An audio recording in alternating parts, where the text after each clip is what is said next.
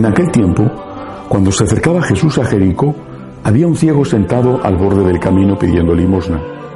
Al oír que pasaba gente preguntaba qué era aquello y le explicaron, pasa Jesús Nazareno. Entonces gritó Jesús, hijo de David, ten compasión de mí. Los que iban delante le regañaban para que se callara, pero él gritaba más fuerte, Hijo de David, ten compasión de mí. Jesús se paró y mandó que se lo trajeran. Cuando estuvo cerca le preguntó, ¿qué quieres que haga por ti? Él le dijo, Señor, que vea otra vez. Jesús le contestó, recobra la vista, tu fe te ha curado. Enseguida recobró la vista y lo siguió glorificando a Dios, y todo el pueblo al ver esto alababa a Dios. Palabra del Señor.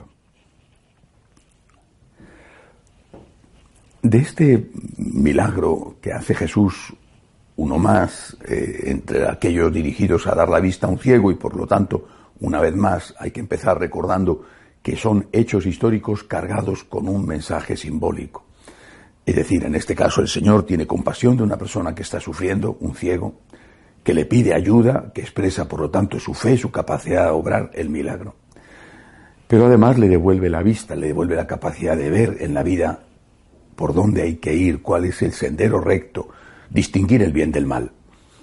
Pero además de esto, que es, digamos, el mensaje de cualquier curación de un ciego, además de esto, en este caso, el evangelista Lucas pone una frase que a mí me, llama siempre mucho la atención.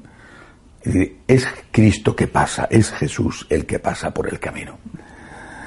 Eh, fue una coincidencia que no se iba a volver a repetir. El hombre estaba allí, necesitaba ayuda y Jesús pasó.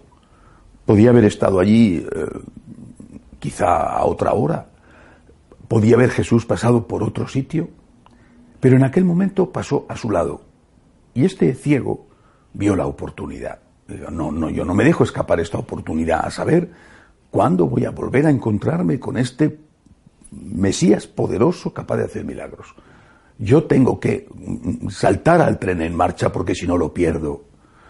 Y por eso insistió y le regañaban, pero él como si él sabía, era consciente de que se estaba jugando su salud. Cristo pasa a nuestro lado y notamos su paso. Lo notamos. ¿Cuándo pasa Jesús a nuestro lado? Cuando pasa una persona buena que te da un buen ejemplo. Es Jesús el que pasa a tu lado.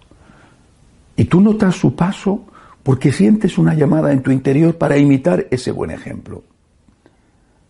A veces no es una persona que pasa simplemente, sino que está. Vives al lado de una persona buena. Nadie es perfecto salvo Dios, pero vives al lado de una persona buena. Y muchas veces no lo valoras y no lo aprovechas hasta que no está, hasta que no ha muerto, hasta que no se ha ido. Entonces te lamentas.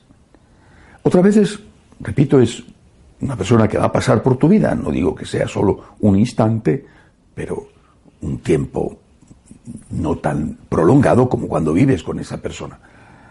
Es Cristo que pasa y te deja una llamada a la santidad, al cielo, a lo infinito, a la bondad. Te deja una llamada a la pureza, al perdón, porque esa persona es así, es generosa, es pura, perdona.